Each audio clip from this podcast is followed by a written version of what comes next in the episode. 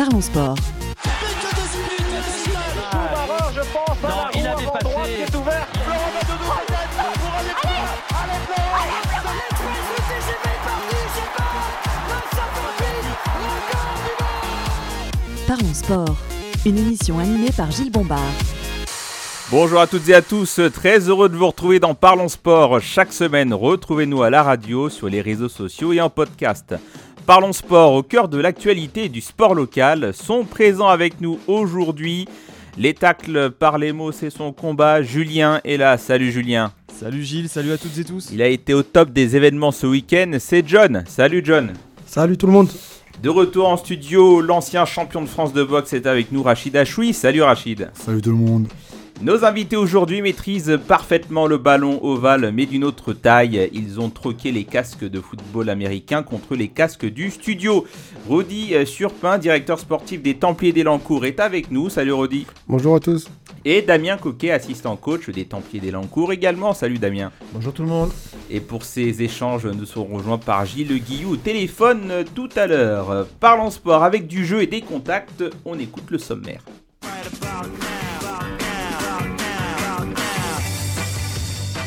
L'édito de Julien dans quelques instants. Je crois que Brassard rime avec euh, Froussard. Ce sera tout pour le teasing. Puis entrer dans la mêlée euh, juste après avec du MMA au programme. Là, on entre dans une période de gala pour l'UFC avec un gros main event le week-end dernier. Islam Makachev était de retour dans la cage. Il a conservé sa ceinture face à Volkanovski. Débrief à venir. Terminera avec le Super Bowl. L'équipe s'impose à nouveau. Nuit blanche, certes, mais au regard des émotions de cette édition, personne ne la regrettera. Nos invités sont là pour en témoigner, pour représenter le club de football américain, les Templiers d'Elancourt. Retour sur la saison du club en fin d'émission. Voilà, c'est tout pour ce sommaire. Et tout de suite, l'édito avec euh, toi, Julien. Hé, hey, Toshiba là-bas, oh Tu veux que je t'apprenne à tirer dans un ballon, connard? When the seagulls follow the trawler, it's because they think sardines will be thrown into the sea. Tu sais combien je te paye là pour, pour jouer avec tes pieds, connard Entre nous, dans le vestiaire, on se parle déjà. Il faut juste savoir que nous, on n'est pas là, on laisse nos familles à la maison.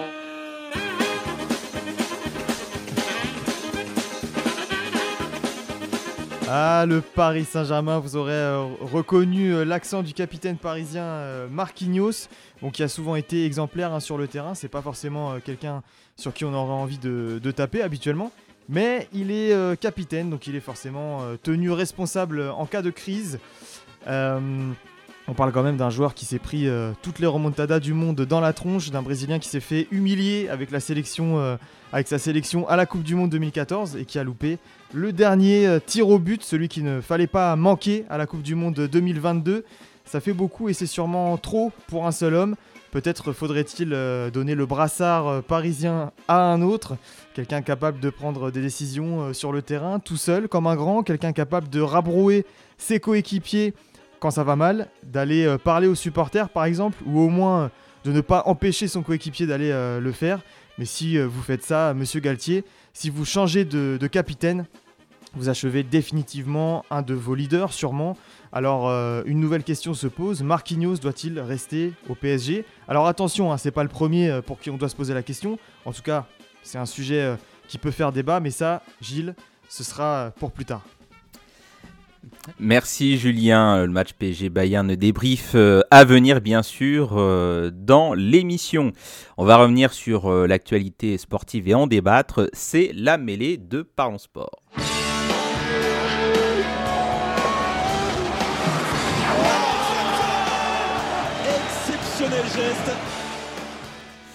Avant de parler du Super Bowl euh, dans euh, quelques instants, on va revenir euh, sur le main event dans la nuit du samedi au dimanche. C'était l'UFC 284. On parle de MMA, bien sûr. Jingle. I'm the most brutal and vicious and most ruthless champion there's ever been. There's no one can stop me. I'm the best ever. Fighting Holyfield in the right ear. Quand les types de 130 kilos disent certaines choses, ceux de 60 kilos les écoutent. He's crying in his corner. I've never seen anything like this. If you win, you win. If you lose, you still win. It's unbelievable. It's over. I'm going to show you how great I am. Et c'est fini Quel combat de dingue Combat historique pour le titre de meilleur combattant de la planète à l'UFC C'est le combat historique qu'on vous avait promis. C'est le combat historique que l'on a eu. Le combat pour la ceinture de meilleur combattant de l'UFC. Et 49-46. Ah, c'est 49-46, c'est Makachev. Ouais. Ouais, ouais Et toujours champion des poids légers. Islam Makachev qui est donc couronné meilleur combattant de l'UFC, toutes catégories confondues. UFC 284, Islam Makachev a vaincu Alexander Volkanovski sur décision unanime des juges. Il est plus que jamais celui dont tout le monde veut prendre la place, mais il n'a pas survolé son combat et ça, eh bien, c'est peut-être la surprise, l'enseignement à tirer euh, de ce main event. John, euh, est-ce que tu es d'accord euh, avec, avec ça? Il n'a pas survolé son combat, il n'a pas battu son adversaire avant, avant la limite. Il a un peu galéré Makachev. il l'a battu, déjà il l'a battu. Ouais. Il l'a battu par décision unanime. Ça veut dire que les trois juges présents étaient d'accord pour dire que Makachev a gagné et n'importe qui qui il a, a gagné combat, plus de rounds sur l'ensemble des cinq rounds. Sur l'ensemble des cinq rounds, effectivement, il a gagné plus de rounds. Euh, peut-être un pour euh, Volkanovski, deux si on discute euh, le troisième round. Mais dans l'ensemble, c'est une victoire incontestable. C'est pas une victoire qu'on peut contester. Après, on peut, on peut discuter de la façon dont il a gagné. Hein. C'est la première fois qu'il fait un 5 rounds. Il a jamais fait 5 rounds de sa carrière. C'est son premier 5 rounds. Donc il va beaucoup apprendre de ce combat-là, je pense. Alors, c'est la première fois qu'il allait au bout de, des 5 rounds parce qu'avant, il soumettait ses adversaires avant la limite. Non, parce que tout simplement, il n'était pas champion. Du coup, il a jamais fait de combat en 5 rounds. C'était que 3 rounds. Et il arrivait à gagner par décision unanime également mm. en 3 rounds. Et euh, qu'est-ce que je voulais dire? Il a gagné, on ne peut pas contester sa victoire. Parce que qu'est-ce qu'a fait Volkanovski dans le combat? Qu'est-ce qu'il a apporté dans le combat concrètement contre le champion? Faut savoir qu'il euh, y a une règle, c'est que quand on est champion, quand on se bat pour la ceinture, faut aller chercher le champion. faut essayer de le soumettre, faut le mettre KO, faut euh, lui envoyer des... Euh, faut essayer de lui faire des clés de bras, des triangles, faut essayer de tout balancer. Volkanovski n'a rien balancé durant les 5 rounds. Hein. Il a balancé aucune tentative de d'amener au sol, aucune soumission, aucun étranglement.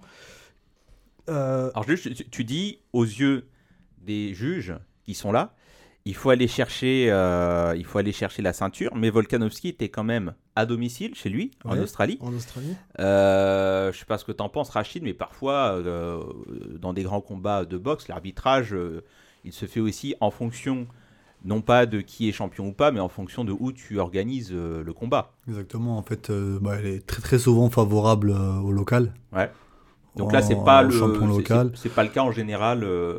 bah, après, pour, après, pour l'UFC, c'est un, un, peu différent, forcément, mais je sais que bah, ça doit forcément aussi rentrer en compte, rentrer en compte le fait que bah, il soit, il soit australien. Mmh. Mais moi, je suis globalement, je suis, je suis, je suis du même avis que, que John. Ouais, bah alors on, on, va revenir quand même sur les circonstances euh, du combat. Après, pourquoi, ouais. juste, pourquoi est-ce que il euh, y a eu une, un certain débat après le combat, après l'annonce de la victoire de Makachev? Parce que tout le monde a retenu les deux dernières minutes, voire les 40 dernières secondes du combat, où on avait un Volkanovski en position dominante et qui était en train de ground and pound euh, Makachev, qui a clairement, euh, je l'ai déjà exprimé, qui a clairement, on l'a vu regarder le chrono à deux minutes de la fin et euh, temporisé. Hein. On a vu qu'il était. Euh... Parce que là, on pouvait avoir plusieurs interprétations. C'est soit il regarde le chrono parce qu'il est cuit et qu'il a hâte que ça se termine, soit il regarde le chrono parce qu'il est en gestion. Et donc, selon toi, il était tout simplement il, en gestion parce il, que dans sa tête, il avait remporté les premiers rounds. Il était en gestion, pour moi, il était en gestion pour le, les deux dernières minutes, on va dire. Et euh, à un moment, au troisième round, il me semble, Volkanovski demande à son coin est-ce qu'il a remporté les deux premiers rounds? Et ouais. on lui dit non clairement son coin lui dit non. Ils sont pour euh, Makachev. Et, euh, et on lui dit de, de, s'exposer un peu plus. Quoi. Mais il s'est exposé que dans les deux dernières minutes. Hein. Et les, les, fans qui regardent le MMA ont un peu la mémoire courte. Ils retiennent les 30 dernières secondes, les deux dernières minutes. Mais même si les, trois, les deux dernières minutes sont fantastiques de la part de Volkanovski et qui termine en position dominante, ça efface pas les, quatre, les quatre rounds précédents. On, va revenir sur les premières minutes, euh, sur les, sur les premiers rounds euh, du, du combat. Moi, il me semble hein, qu'on a un scoring euh, serré. Très après serré. Trois rounds, Rachid. Hmm, bah, Après, c'est l'appréciation de chacun, mais moi, enfin, moi, les trois premiers, je les donne à, à Islam Makachev. Les trois? Les trois premiers, oui. Alors effectivement, voilà, c'était pas, il les a pas euh, dominés euh, de manière flagrante, mais euh, il, démarrait mal quand même, et puis il finissait. Un, en fait, il a géré, en fait, il a géré, il a géré la, parce qu'il voulait, il voulait pas forcément. En fait, moi, j'ai senti qu'il voulait pas forcément être dans la lutte directement.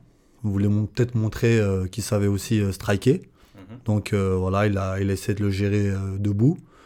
Et puis voilà, pour moi, il l'a géré debout. Après, effectivement, il n'a pas, il pas, il a, il a pas été assez agressif, mais euh, ça n'enlève pas sa victoire, en fait.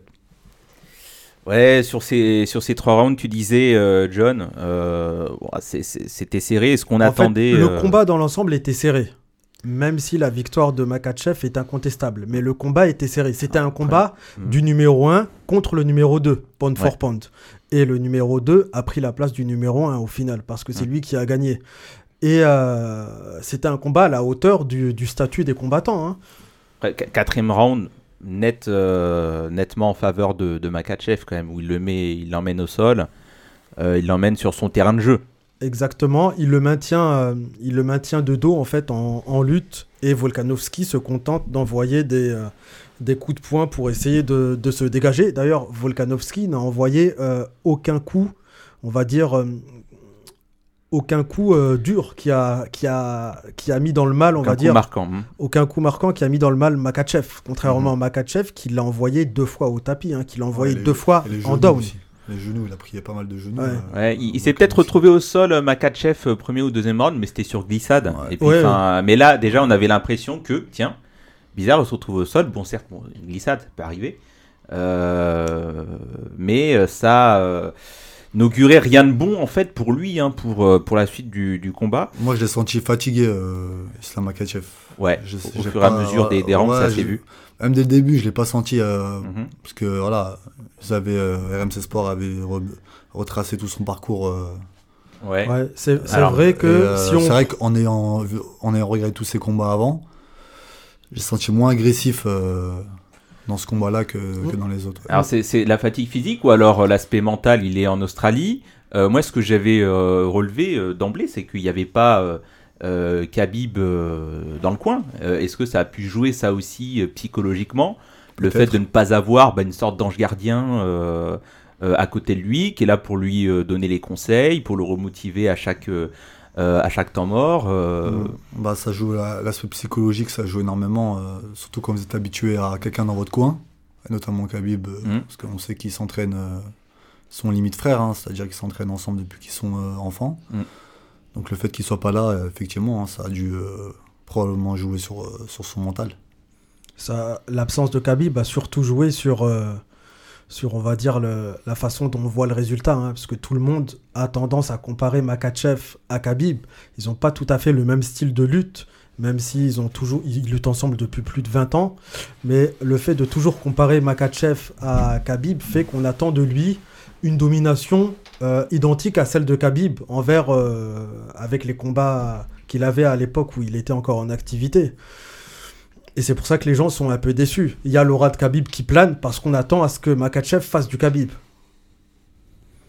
Bah, c'est ce qu'il fait un petit peu. Enfin, euh, là, dans le quatrième round, quand il se retrouve en position favorable au sol, là, on est vraiment sur, sur, sa, sur son terrain de, prédilection. On est dans sa zone de confort. C'était la même chose avec Khabib.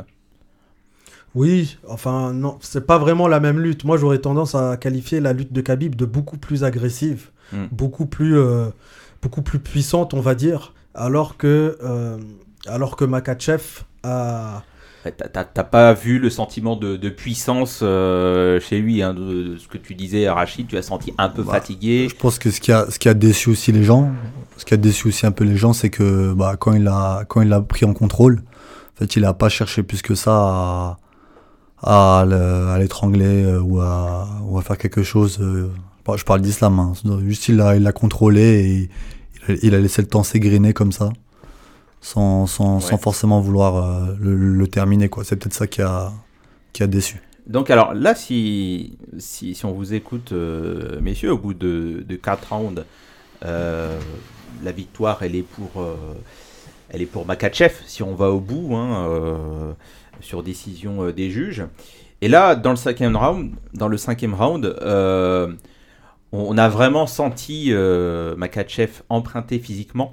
parce qu'à chaque fois qu'il réussissait à amener au sol Volkanovski, il se relevait, Volkanovski se relevait assez facilement. Mhm. Plus il l'emmenait au sol, plus c'était simple mhm. pour lui en fait de, de, sortir de, de, ce piège.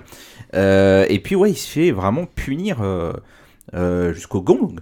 Euh, est-ce que là, euh, la, la défaite, pendant, euh, pendant les deux dernières minutes, hein, pas pendant tout le round. J'ai revu le round aujourd'hui, le cinquième round, et c'est juste, c'est vraiment pendant les deux dernières minutes du cinquième round.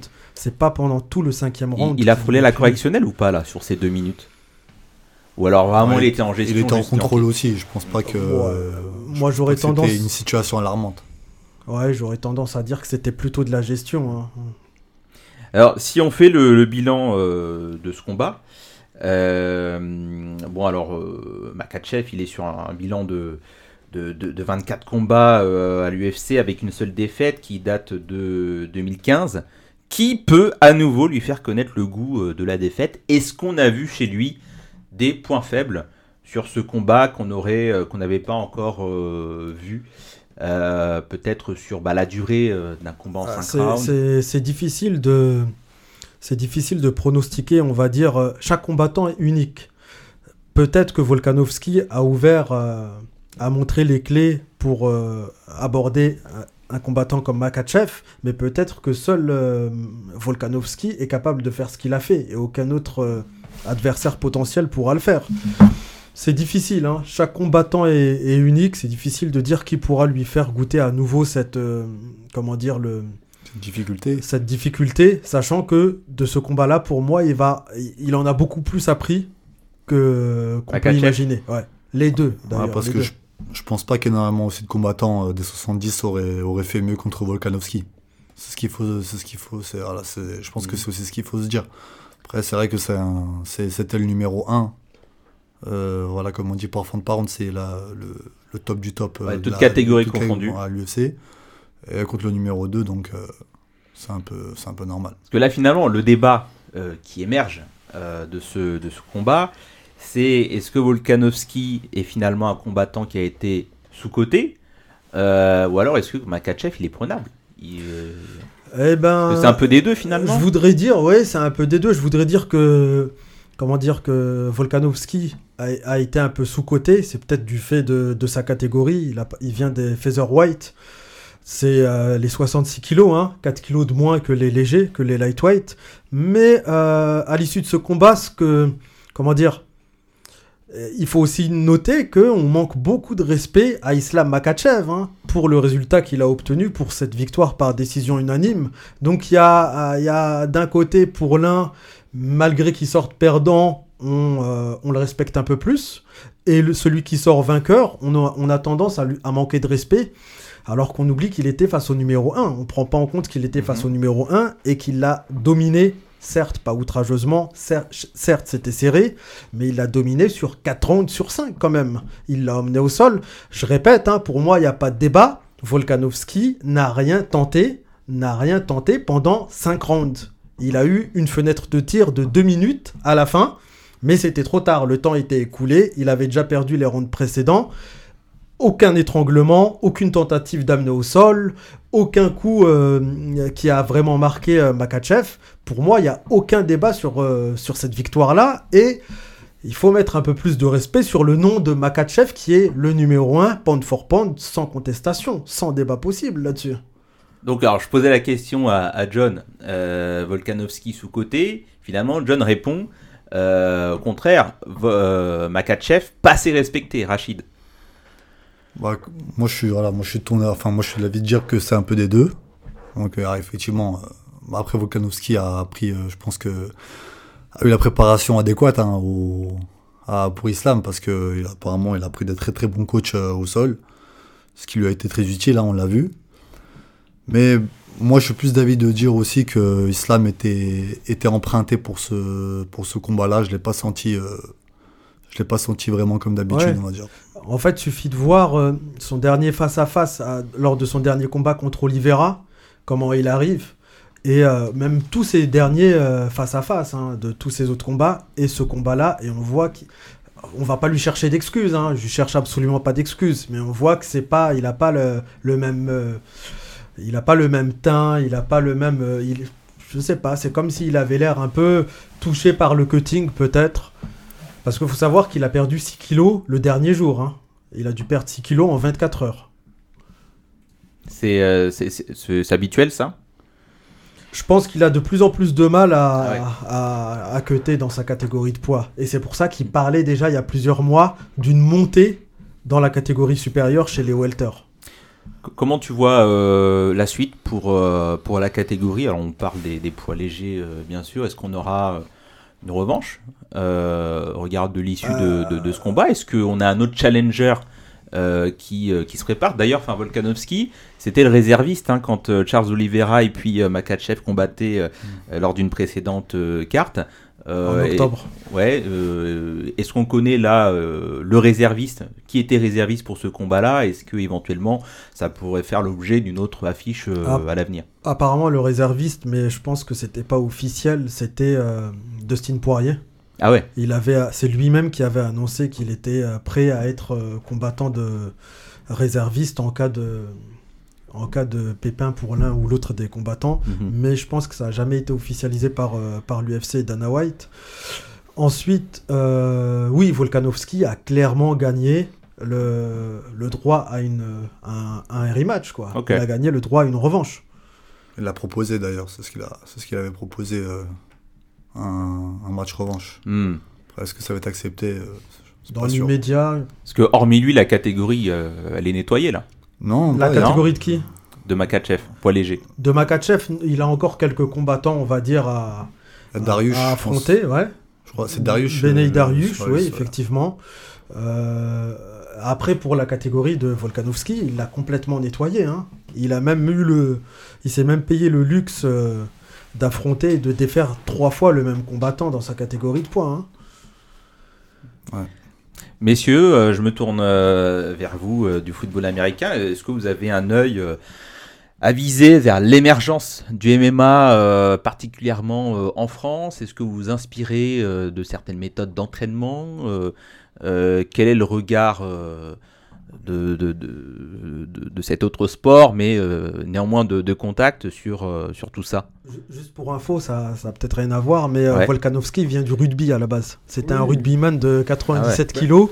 Et aujourd'hui, il combat en 66 kilos. Tous les sports, euh, on va dire, comme euh, rugby ou football américain, s'inspirent un peu de la lutte. Effectivement, pour les plaquages et techniques comme ça. Donc, effectivement, euh, on connaît un peu ces, ces genres de techniques. voilà. Mais oui, nous, on regarde ça de loin. Donc, c'est quoi? C'était par rapport à l'émergence de Cyril Gann. Effectivement, il y avait un peu plus de, de, visibilité, sur, sur, le, sur l'UFC.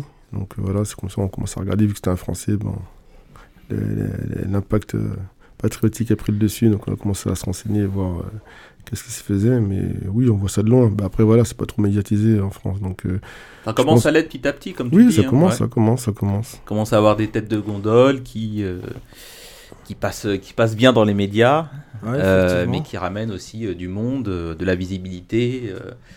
Euh, qui génère aussi bah, toute une économie hein, autour, euh, autour d'eux euh, oui, C'était beaucoup décrit dans les, dans, dans, les médias, donc maintenant qu'il y a un peu plus de visibilité, maintenant, avant pour aller faire un combat, il fallait aller où? En Suisse, c'est ça? En Suisse ou en Belgique? C'était où Dans le reste de l'Europe, Belgique, Angleterre. ouais. partout sauf, sauf, en France, je crois. Donc, si, si, les diffuseurs français ils diffusent pas, comment on voulait que l'engouement prenne Après, c'est aussi grâce au travail d'un immense coach le coach Fernand Lopez. Vous avez sans doute entendu parler de lui. Oui, le, coach de, bah, de Sirigan et de Nganou, anciennement de Nganou, donc effectivement. Un immense, un immense coach qu'on attend là, le 4 mars euh, au tournoi contre John Jones. On va voir son, ironique, son coaching. Ah, jamais, John, jamais. jamais. Jamais ironique, John. Euh, ouais, enfin, alors, pour, élargir euh, un peu, sauf s'il y avait d'autres choses à dire sur, euh, sur ce combat, messieurs, je parlais tout à l'heure dans l'introduction qu'on entre vraiment dans une ère assez gourmande pour, pour l'UFC, où on a des gros main events à chaque carte là bientôt. on a trois mois, clairement, il y a trois mois que j'ai jamais vu en MMA. Trois mois, février, mars, avril, que des combats pour, euh, pour, des, pour, la, pour des ceintures en fait. Et que des grands combattants avec, cerise sur le gâteau, retour de Conor McGregor. Incroyable. Incroyable. Extraordinaire en trois mois ce qui s'est fait. On, est sur un chèque euh, plus important que d'habitude. Euh. Ah, je, je, sais pas si ça a été, je sais pas si c'est sorti la, la, la, somme là, parce que il va combattre Chandler, mais avant ça, ils vont faire une émission, euh, le Teuf. Alors, c'est une émission de télé-réalité où ils ont deux équipes, euh, où c'est chacun les, les coachs des deux équipes. Et, à la fin, ils se combattent. Hein. Voilà, à la fin, donc du coup, les deux coachs euh, se, se, rencontrent, mais je sais pas exactement. Enfin, ils se fritent toute la saison aussi. Dans le Teuf, c'est ça qui a. Ouais, déjà, ils se fritent. Voilà. Chaud, voilà. ça, monte la pression. Exactement. Dana White, tu leur rajoutes un peu. ouais, c'est ça. Et ça amène au main event. Ah c'est ça qui est sympa. En plus, euh, c'est Connor encore. Là, c'est... Oui. ça fait trop c'est la recette, euh, c'est la recette gagnante là. C'est euh, réalité là. c'est exactement ça. C'est la recette, la recette gagnante. Ah bah attention dès qu'il y a Connor, ça, ça marche. on parlait de, de Nuit Blanche Super Bowl tout à l'heure, mais ouais, effectivement, là, si on suit vraiment le, le MMA, ça va être dur les prochaines semaines. là. T'es, prêt ou pas, John En mars, déjà, le 4 mars, il y a Cyril Gann contre John Jones la légende John Jones. Ensuite, 15 jours après, il y a, si je dis pas de bêtises, c'est Kamaru Usman contre Léon Edwards. À Londres, ouais. à Londres. Ensuite, en avril, on a Adesanya contre Pereira 2 en MMA. En réalité, c'est Pereira, enfin Adesanya Pereira 4, si on compte les combats de kickboxing. Mm. Enfin, il y a que du que du lourd, quoi, que du lourd, du très très lourd même. Avec un petit combat de Tony Oka au passage euh, dans ouais. sport. C'est vrai, je crois qu'il boxe bientôt. Tony Oka, il reprend là. Ah, mais je crois que. Carlos Takam. Carlos Takam. Ouais. Mais c'est pas. Il n'y a pas le même engouement que d'habitude, quoi. Hein. Tu vois, Cyril Gann, on en parle déjà, ça depuis quelques semaines. Pour Tony Oka? Ouais. Oh, ça va être compliqué de retrouver le. Ah, mais tu sais, il a des contrats avec des diffuseurs, euh, malgré tout. Enfin. Ça reste quand même euh, une, tête d'affiche, un médaillé olympique. Mhm. Et pourtant, j'ai l'impression que quand on parle de Tony Yoka, on parle de quelqu'un qui est has-been. C'est incroyable. il s'est rendu has-been. Malheureusement, il s'est rendu has-been. Après, euh, peut-être qu'il a fait exprès de se mettre en retrait euh, pour justement se recentrer sur la boxe. Est-ce qu'il était vraiment concentré sur la boxe au moment où il a perdu? Ça, je sais pas. de toute façon, on aura l'occasion d'en reparler bah, avec toi, j'espère, Rachid. Mm. On était sur le thème de, de la nuit blanche. Euh, on va parler euh, euh, maintenant de Super Bowl. Et tout de suite, jingle.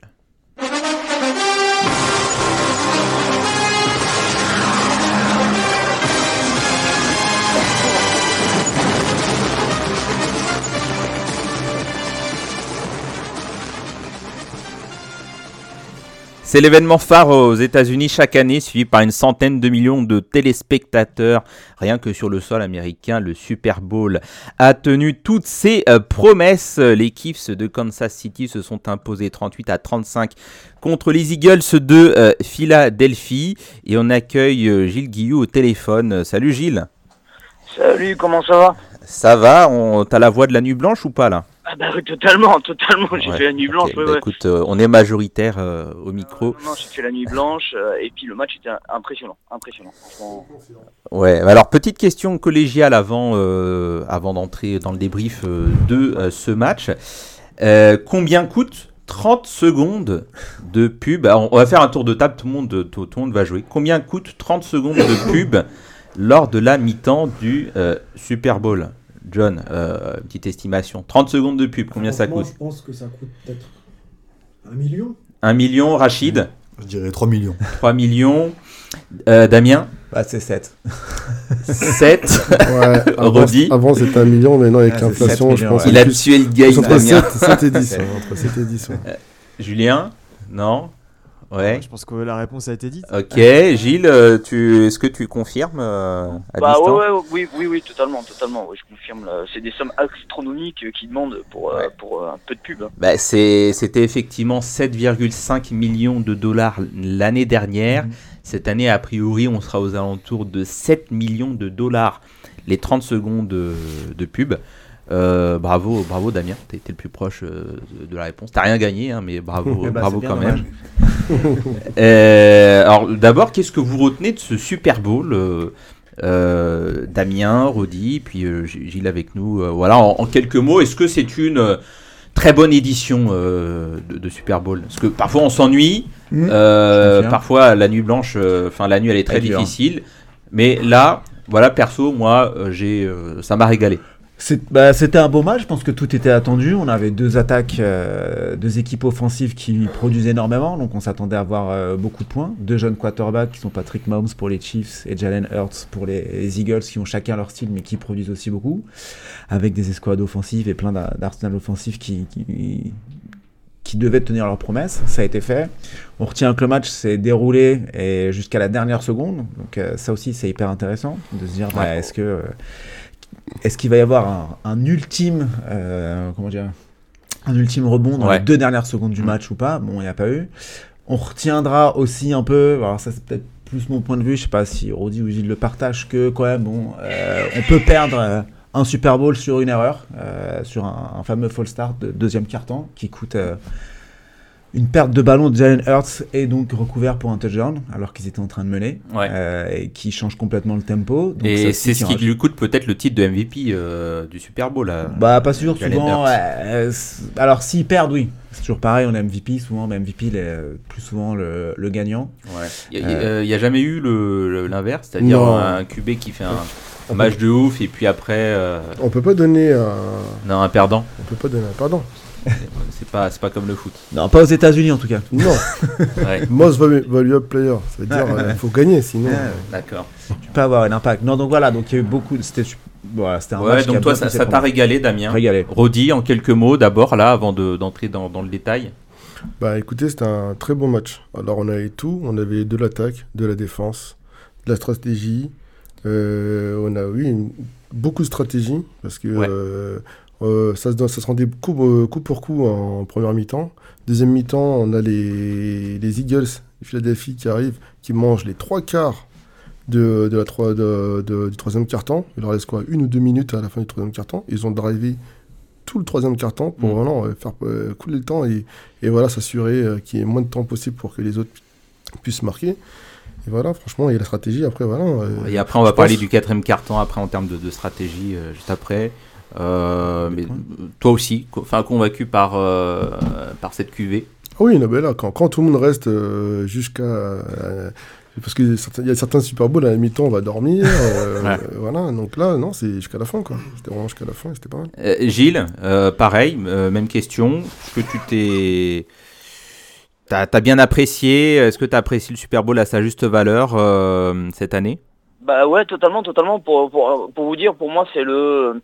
J'ai une catégorie il y a de, de, Super Bowl et il est il va dans mon top 5. Franchement, il était très très bien. En dessous de la victoire des Patriots contre Atlanta où c'est allé en, match ah. nul. Mais euh, non, non, franchement, très très bien. Et puis moi, ce que j'ai remarqué surtout, c'est les équipes spéciales. Elles ont fait leur boulot, mais d'une façon assez, euh, assez déconcertante. Mais non, franchement, très très intéressant. Et c'est, je rebondis sur tout ce qu'a dit euh, toutes les personnes avant moi. Euh, oui, je me suis pas, je me suis pas ennuyé une seule seconde. D'habitude, euh, ouais, c'est pareil. Moi, à la mi-temps, je dis ouais, c'est bon, c'est classé, c'est bon, je vais me coucher. Mais là, non, non, là, jusqu'au bout, je suis resté et c'était impressionnant les retours de situation qu'il y avait. Franchement, non, c'était très très bien. T'inquiète pas, Gilles, on va faire un top mi-temps juste après, ah juste après avoir parlé du, du match. Euh, on, va juste revenir là sur le, duel de, euh, de, quarterback pour, euh, pour cette affiche, Patrick Mahomes contre Jalen Hurts. On parlait tout à l'heure là au niveau du débat MMA que c'était vraiment le premier contre le deuxième et qu'on avait donc bah, les deux meilleurs au classement. Bah là c'est un peu la même chose au niveau du Super Bowl où bah, les deux meilleures équipes, les deux meilleurs bilans et peut-être les deux meilleurs QB de la ligue se sont affrontés. là, là, c'est le futur de la NFL qui s'est affronté. Hein. Donc mm. on est sur Patrick Mahomes, on va dire que c'est lui qui est considéré comme, numéro 1, qui est remplaçant de Tom Brady. Là, là on est, il y a aussi Jalen Hurt, mais il y a d'autres d'autres QB mm. comme Lamar Jackson, Joe Burrow, Josh Allen. Joe Burrow, Josh Allen. Parce que, alors si, si, si, je me trompe pas, donc Pat Mahomes est élu euh, MVP de la saison, mais en deuxième, c'est pas Jalen Hurts qui était euh, qui arrive deuxième dans les suffrages? Bah oui, ils ont le alors c'est vraiment euh, c'est un, une histoire américaine. Ils ont mm. tous les mêmes nombres. Ils ont le ah même, nombre, de victoires, même nombre de défaites, même nombre de points marqués. ils ont tout pareil. même au classement. Même au classement, premier. Oh, même au classement, ils sont numéro 1 en AFC ou en NFC, ils sont numéro 1 partout. Donc en fait, c'était le même. Alors. C'est la fiche de rêve. Ouais. ouais. Il faut savoir que d'habitude, en chaque Super Bowl, avant le Super Bowl, ils font jouer Madden, ils font jouer le jeu Madden, euh, le jeu vidéo, pour voir, pour faire des simulations. Cette année, ils n'ont pas pu le faire, tellement qu'ils étaient parfaits, pareil, ils savaient pas comment, euh, même en faisant les simulations, les simulations étaient erronées. Ah ouais, carrément, on a des... Ouais, ouais, ouais, jusque là, ça va. plus la superstition, euh, jusqu'à ce point aussi aux États-Unis. Il faut savoir que là, la superstition, la malédiction est partie parce que d'habitude, au Super Bowl, le MVP ne gagnait jamais. Exactement. Ah Et cette année, le MVP a gagné. Et même l'histoire du TOS, même l'histoire avec le TOS, ils ont tout gagné sur la ligne. Là, Kansas City a. Effectivement. Ils ont gagné le TOS, mais ils ont décliné. Ils ont décliné, ils ont décliné le choix, donc ça veut dire qu'ils ont, euh, quand on gagne le TOS, on vous donne le choix de recevoir ou de, euh, de laisser la balle à votre adversaire. Mhm. Donc eux, ils ont décliné leur choix pour pouvoir recevoir en deuxième mi-temps. D'accord. Recevoir, ça veut dire qu'en gros, c'est on commence, on attaque, donc on se donne la possibilité d'aller marquer direct, ou alors on joue euh, carte sur table, on dit bah, on vous laisse attaquer, nous on défend, on est très sûr de notre défense, donc perdez du temps, nous on va récupérer derrière, on va pouvoir dérouler. Donc c'est aussi de la stratégie, c'est du mind games comme on dit, on commence à rentrer un peu la tête dans la tête des uns des autres, donc c'est ça commence dès le, le toast, donc c'est le, le pile ou face. Donc c'est toujours euh, dès le début quoi à ce niveau-là, c'est plus physique, c'est stratégie. Mm. Mm. oui, totalement, totalement. Mais on l'a vu même à la fin, quand il a commencé à vouloir arriver, il s'est arrêté juste avant la ligne pour pas marquer le touchdown, pour pas leur redonner la balle. Mm. C'est totalement stratégique. Ouais, alors juste euh, avant de revenir sur ce fameux quatrième carton, euh, en termes de, style de, de QB, euh, je, crois qu'on a vraiment deux styles différents entre, entre Mahomes et puis, et puis Jalen Hurts. Mm-hmm. Parce que Mahomes, alors il est chirurgical parfois euh, dans ses passes, euh, parfois il t'invente des trucs euh, tout faire. que, que tu n'as jamais vu. Mais par contre, Jalen Hurts, moi il me rappelle beaucoup Cam Newton. beaucoup, de, beaucoup de courses, mhm.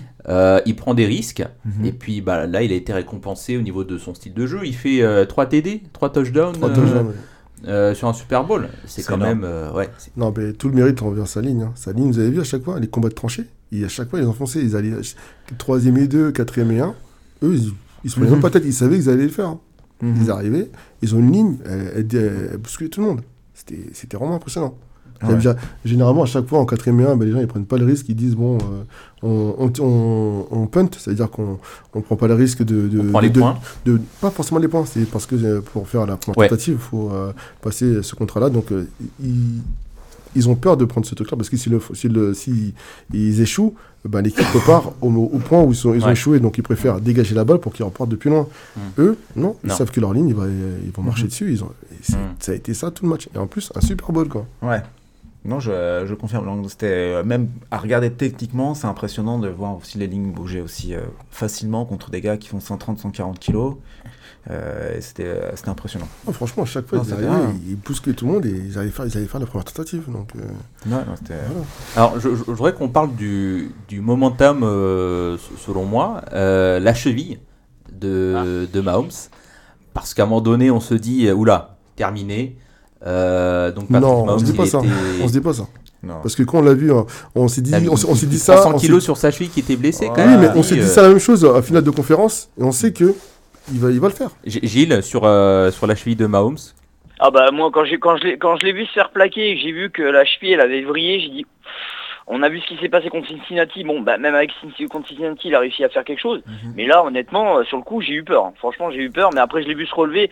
À mon avis, là, il, est à out. Là, il est en train de se faire soigner, mais il a tout donné. Hein. Il a serré les dents, il a tout donné. Hein. Parce qu'il faut aussi rappeler que euh, Patrick Mahomes, il, a déjà perdu un Super Bowl mhm. euh, à, cause, à cause de son physique.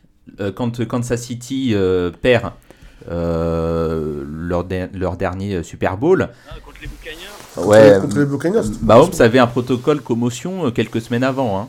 Et je pense que s'il n'y a pas le Super Bowl après, normalement, il ne doit pas disputer le match. Et, et je pense que bah, après ça, ne sera jamais dit. Mais moi, je pense que ça a dû jouer sur sa perf ce jour-là. C'était il, y a, deux ans. Moi, je pense qu'il y a deux, deux, deux choses. Il ne fallait pas sous-estimer c'était la stratégie et aussi l'espérance de, euh, de Brady. Brady, il connaît le chemin. Il connaît ses chemins. Il sait à quel moment euh, ça se joue. Les moments forts, il ne les rate pas. Et euh, il y, a eu ça un peu. Il y a aussi un peu de mind game, c'est-à-dire qu'au moment on prise psychologique. Patrick Mahomes, il, il a joué contre le GOAT, mhm. et je pense qu'il y avait aussi une part stratégique, une part mentale qui était une emprise mentale côté de ce côté-là. Alors, je, vous parle de momentum, pourquoi? Parce que là, euh, on est quasiment à la mi-temps, donc mhm. gros doute. Mhm. Gros doute sur la cheville de Mahomes, est-ce qu'il va revenir? Si oui, euh, comment? D'ailleurs, enfin, euh, confirmer qu'il a quand même reçu une, une piqûre là. Hmm, on sait pas. On, a, pas, ça, on peut pas savoir. On peut pas savoir, mais quand même. dans ce qu'on appelle nous entre le, tunnel, voilà, dans le tunnel magique. Il part blessé, il revient en forme. Bon, il, a subi, il, a subi, une piqûre. C'est bah, pas, pas, interdit, hein. Non, mais après, faut... ça, peut, être anti-inflammatoire. J'en sais rien. Il faut savoir qu'on est au Super Bowl et que c'est Gilles, ouais. Non, de toute façon, ce qui s'est passé, on le saura pas. Mais à mon avis. De toute façon, c'est, ce, qui est, ce qui est dans les vestiaires reste dans les vestiaires. Hein. Non, puis après, faut pas oublier, on est au Super Bowl. Euh, c'est, si je reprends le fameux flu game de Michael Jordan, les gars, il part pas blessé, il reste sur le terrain. Euh, on avait Josh Allen qui a joué blessé, qui voulait pas sortir alors qu'il n'arrivait pas à marcher. Il est sorti du terrain en trottinant pour aller récupérer son jeu. J'ai jamais douté une seule seconde qu'elle allait sortir un Super Bowl. En demi-finale, Brock Purdy des 49ers, il se pète le, coude. Il essaye quand même de rester quoi qu'il arrive, même s'il peut pas lancer.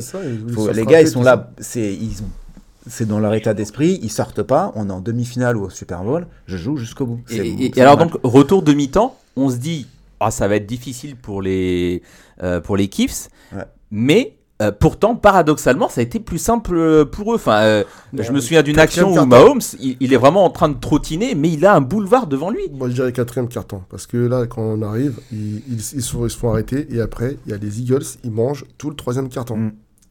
Bah ils ont drivé tout le troisième carton. Regardez bien le match. Ils ont drivé mhm. bah. tout le troisième carton. Ils ont laissé peut-être deux minutes. Et en deux actions, en trois minutes, euh, ils ont changé la, la, la donne. Mais t'as pas eu cette impression que quand, enfin, moins ça allait pour la cheville de Mahomes, plus c'était facile pour lui d'avancer? Mais je pense que c'est des moments, c'est des moments qu'on, c'est des momentum ont changé parce que il y a des actions clés. C'est-à-dire il y, y, a un moment donné, euh, ils ont euh, fait un retour de, de kick-off, ils ont amené bien, bien devant les embûches. Donc durant, juste avant, ils avaient marqué. Ouais. Donc, euh, ça veut dire ils ont un field goal et derrière, c'est vraiment c'est des faits de jeu. Hein. Ça veut dire que la défense reste deux actions de suite sur le terrain, elle récupère la balle juste devant la balle dans but, donc psychologiquement c'est dur, on doit tenir. Bah il y a deux hein. trois fautes, ça avance, etc. Donc bon, c'est c'est compliqué, c'est des jeux mentaux. Ils sont, ils sont lâchés, hein. il y a eu. Euh... en 3 minutes. Ouais. En 3 minutes. Ça va vite, hein. Et, je pense que le, tempo, il a été un peu perdu. Je, je, pour moi, vraiment, là, une des actions clés, c'est le, dans le deuxième quart-temps, le fumble de, de, oui. de ah Jalen Hurts recouvert. Alors que juste avant, ils étaient en fameux troisième et un. Il y avait un petit peu à faire. Ils y arrivaient, ils l'avaient fait. Il y a un lineman, un homme de ligne qui fait une faute. Ils doivent reculer, rejouer. Donc la tactique change. Et là, d'un seul coup, c'est la catastrophe. Et je pense que là, c'est. Alors là, il a perdu ses moyens. Et puis euh, voilà. Hein. Moi, l'autre moment clé, c'est vraiment c'est le retour de coup de pied. Là, je me suis dit, euh, là, si tu reprends deux coups de massue, c'est Ça fait beaucoup, ouais. Par contre, alors, on, va voyager, on va naviguer un petit peu euh, direction euh, dans le quatrième quart-temps. Gilles, quand même, si on se met à la place d'un fan des, des, Eagles, on se dit quand même que ce qui fait la différence, c'est une action décisive, c'est une action arbitrale. Euh, sur euh, le dernier drive, euh, l'un des derniers en tout cas de, de, de, Mahomes, où il n'y a pas d'interférence qui s'y fait par l'arbitre. voilà, qu'est-ce que tu en as pensé, Gilles? Bah, en fait, techniquement, alors si je me souviens bien, parce que ça fait longtemps que j'ai pu, j'ai, pu regarder, que je pratique plus le football américain, mais moi je me souviens qu'à une époque, quand on était là, on pouvait encore avoir contact pendant les 5 premiers yards et après il fallait le lâcher. Ouais, c'est un peu plus différent. Il y a... En fait, là, même lui, il l'a reconnu, il a fait faute, faute de jeu. Il tire le maillot par derrière, donc quoi qu'il arrive, le contact doit être resté de face sur les cinq premières armes. Oui, bien sûr. pas retenir, donc là, il est... c'est une action de jeu. Hein. Du coup, moi, pour être assistant coach de ses positions, c'est des choses qu'on voit beaucoup. Il se retourne, il se fait un peu distancer, il tire le maillot par derrière pour essayer de gérer un peu. Il paye sa discipline. Parce qu'entraînement, on dit pas le faire. Hein, Entraînement, on dit, ouais, faut, faut vraiment jouer dans, dans les conditions de match. Quand tu t'habitues à faire des mm. fautes comme ça et que tu le fais à un moment critique, bah là, tu payes cash. Donc ça, se siffle. Ça, ouais, ça se siffle. Il y, a, il y a faute, il y a, après, elle est bien vue, elle est revue. Puis il faut pas oublier que bon. Bah, euh, Mettez-vous mettez à la place de votre équipe. Imaginons, euh, ils auraient pas sifflé la faute. L'autre équipe aurait dit bah, il y a une faute là, on s'en on, les. Bah, Ah est, non, euh, Je suis entièrement d'accord. Je suis entièrement d'accord. Le problème qui se passe, c'est que simplement, c'est que dans tous les autres sports, les, le- si je dis pas de bêtises, dans tous les autres sports, les, les, les arbitres, ils sont, ils sont formés. Là, c'est c'est des amateurs encore. Euh, si je crois bien, ils ont juste des primes de match parce qu'ils font les, les trucs, mais sinon tous les arbitres sont amateurs. Ouais, c'est pas. Ouais, alors- Amateur de ma pied. Ouais, c'est pas amateur là. Ceux qui étaient sur le terrain, je crois que ça faisait 35 ans qu'ils officiaient. Donc bon, quand même, c'est des gens qui, qui maîtrisent. Faut pas oublier qu'ils sont 7 sur un terrain, les arbitres. Ils ont la vidéo en Ouais. veux-tu, en voilà. C'est le sport où la vidéo est vraiment utilisée en long, large, en travers. Euh, donc tout est revérifié. Les arbitres. Et il y a même des assistants, c'est-à-dire le, co- le, le- le staff de, de- de chaque équipe a son staff qui vérifie aussi les vidéos et qui disent voilà, qui disent à l'entraîneur ouais non vas-y euh, euh, appelle pour la vérification. Me- tout est tout est scruté. Ce qui s'est passé en première mi-temps avec un, un ballon qui a été sifflé 4G puis annulé parce qu'on a vu que le joueur en fait n'avait pas le contrôle du ballon au moment où il tombe. Donc ça c'était un Oui, truc oui, un peu euh, sur la ligne. Donc Ouais, voilà. ouais. Alors que là c'est pareil, s'il n'y a pas la touche, on donne effectivement euh, l'attaque de Philadelphie avance de 20 ou 30 yards, ça peut encore changer la philosophie du match. Donc heureusement qu'il y a la vidéo pour vraiment s'assurer que bah on perd pas un match sur une erreur d'arbitrage ou de jugement.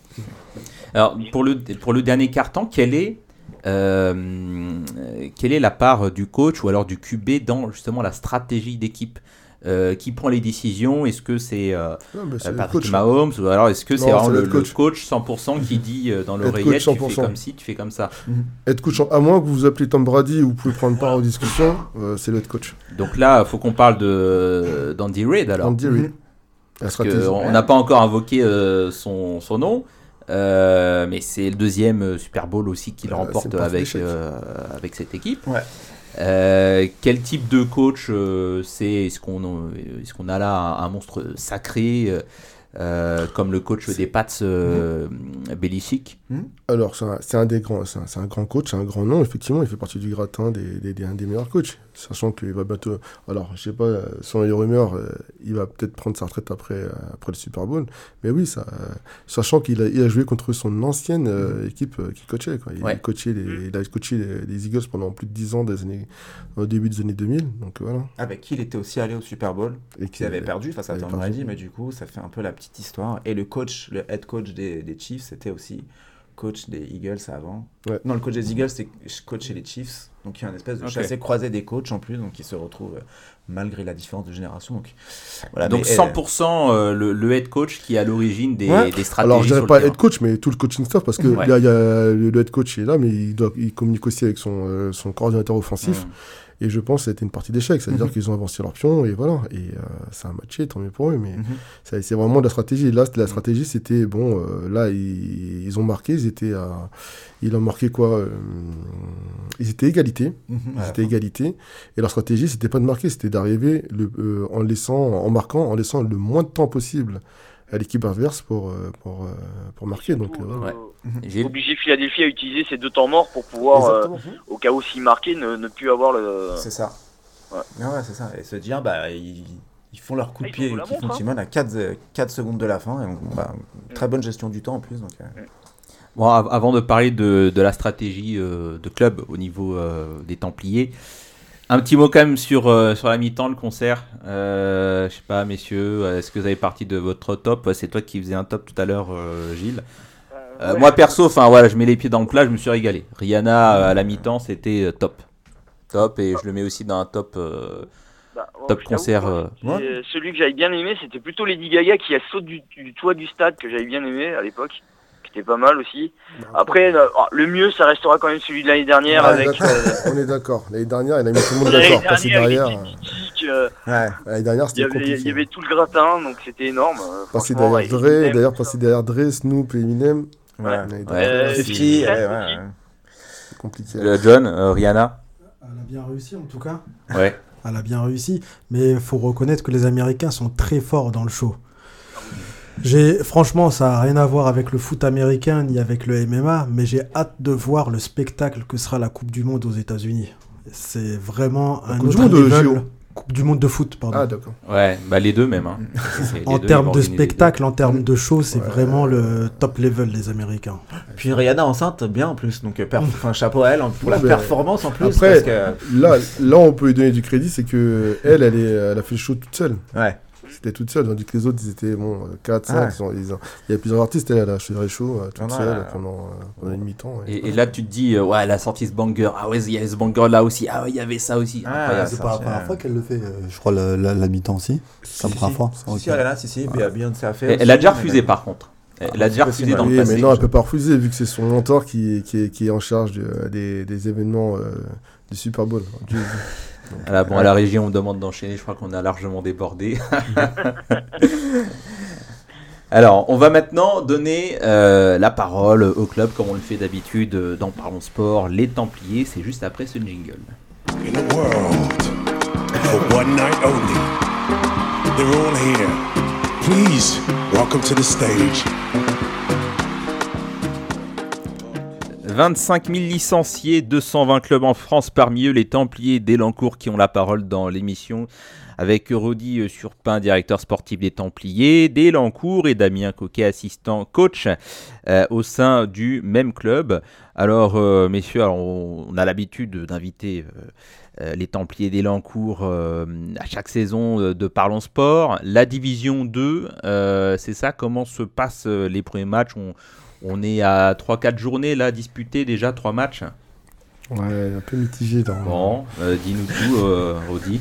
bah, on débute pas bien la saison, on est sur 3, 3 défaites là.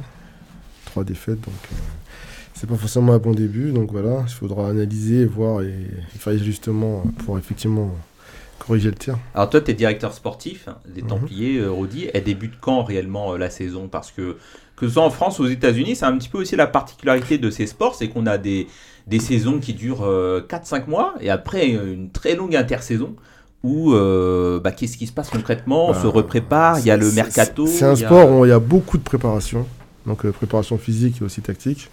Donc la saison dure autant que la préparation. Donc la saison, quand la préparation, elle dure, alors moi je dirais plutôt en juillet, si on est en sérieux, mais euh, techniquement, elle commence en septembre, mais euh, normalement, elle devrait commencer en juillet. Euh, c'est là qu'on fait le plus gros du physique, le plus gros des, séances de muscu, de, des trucs qu'on peut pas faire quand on reprend l'entraînement. ça, c'est pour les joueurs, mais pour toi, donc c'est tu, tu, fais dès la fin de saison, dès la fin de saison, elle est déjà en train de se projeter pour savoir c'est quoi les, les prochains les prochaines échéances, qu'est-ce qu'on, euh, qu'est-ce que déjà voir euh, quelle équipe qu'on va récupérer l'année prochaine. Euh. C'est quel type de contrat qu'on donne aux joueurs quand on est en deuxième division? On a des, on, on, encore, on est encore sur, on, encore sur un format amateur, mais il y a quand même, on a des, des, des personnes, des, des renforts, notamment américains, sur la position de quarterback et oui, eux sont rémunérés. Ouais, parce que donc, le quarterback, c'est poste, le poste éminemment stratégique dans ce sport. C'est mhm. lui qui donne, qui donne le là. Euh, qui, euh, qui drive hein, euh, son équipe, il effectue les lancers, etc. etc. C'est maestro, Comment, comment tu fais en fait pour recruter des quarterbacks et pourquoi est-ce qu'on n'a pas de quarterback français d'un très bon niveau? Est-ce que c'est une, ben, question de, de, de, de, bassin, donc de nombre? Il n'y a pas assez de, de matière pour, pour faire le tri qu'il n'y a pas, c'est simplement pas la culture parce qu'il n'y a pas l'encadrement Est-ce que un mélange de tout vous ça avez dit le mot, on n'a pas forcément la culture. Est-ce qu'aux euh, États-Unis il y a du rugby? Non, il n'y a pas de ah, rugby bah, aux États-Unis. On n'a pas de concurrence. Disons qu'ils n'ont pas de concurrence vraiment avec, euh, donc c'est pas culturel. Donc euh, est-ce que vous posez la, même question au rugby? Le rugby, bah, c'est un sport culturel en France, donc effectivement, on a tous les talents pour développer les, tous les, les joueurs et tout ça. Donc après, le football américain, c'est pas culturel. en France, en tout cas, on n'a pas cette culture de, de, cette pratique du sport. Donc, euh, on est confronté chaque année à, voilà, à, former et les coachs et les joueurs et faire face aussi au, au, turnover de, de, joueurs, ceux qui arrêtent, qui, qui continuent. Donc, euh, c'est un peu compliqué, c'est un peu plus euh, complexe parce que on n'est pas, comment dire ça, il y a, y a beaucoup d'aspects à, à, à, gérer, à connaître et on n'a pas forcément tous ces, tous ces savoirs. Une saison, c'est un groupe de combien de joueurs?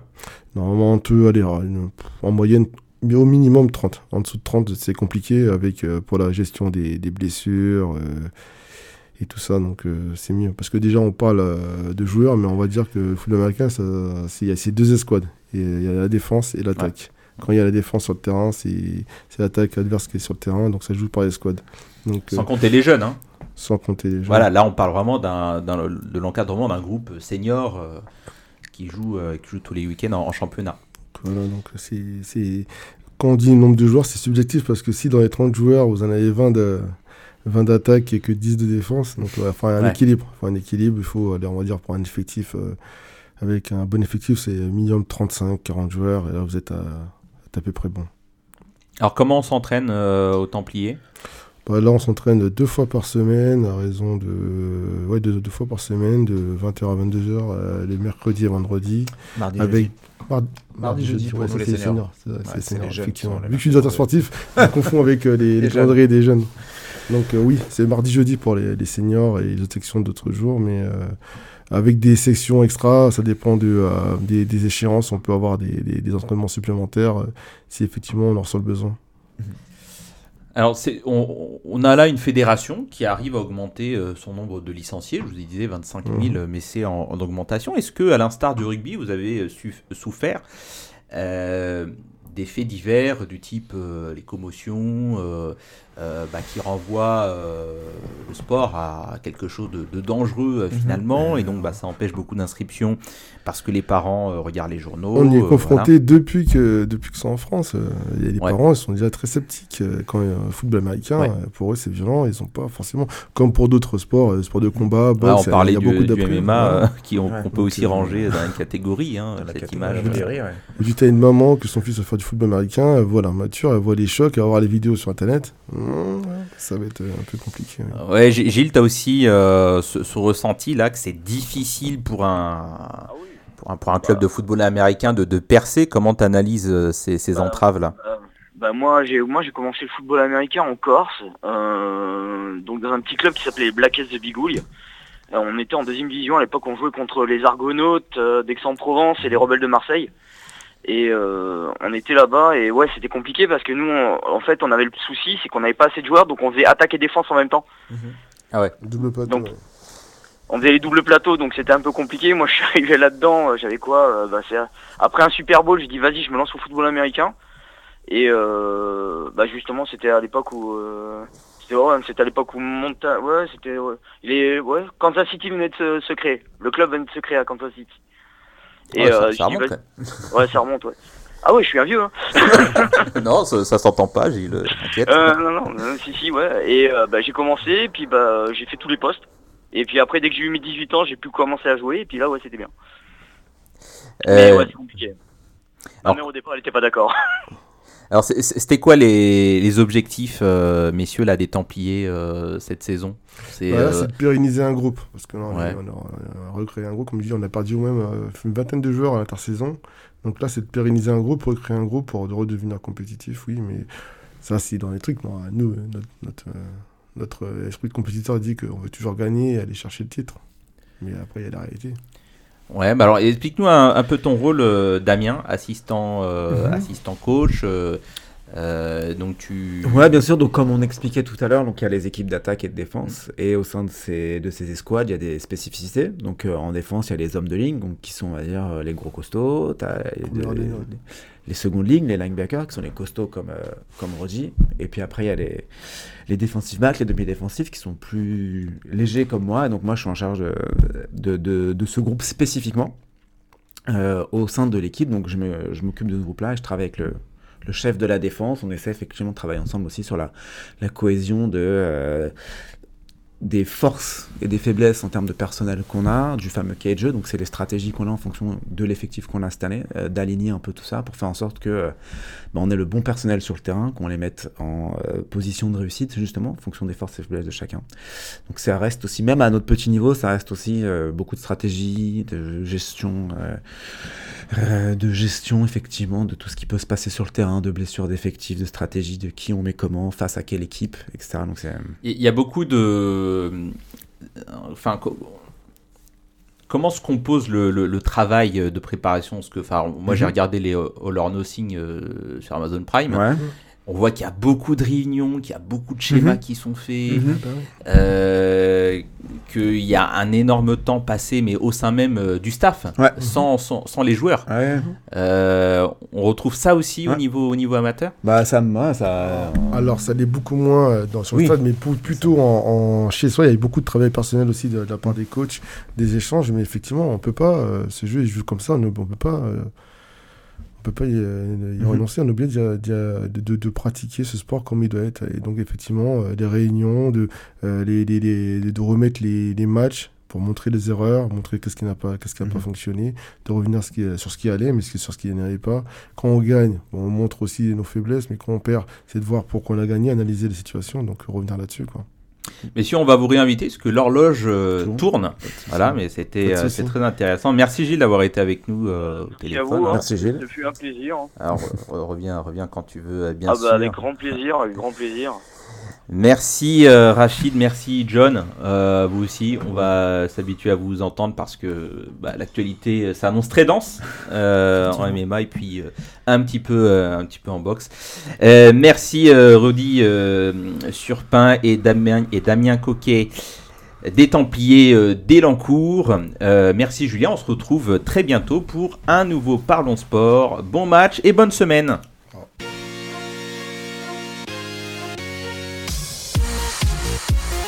Allez, Florent.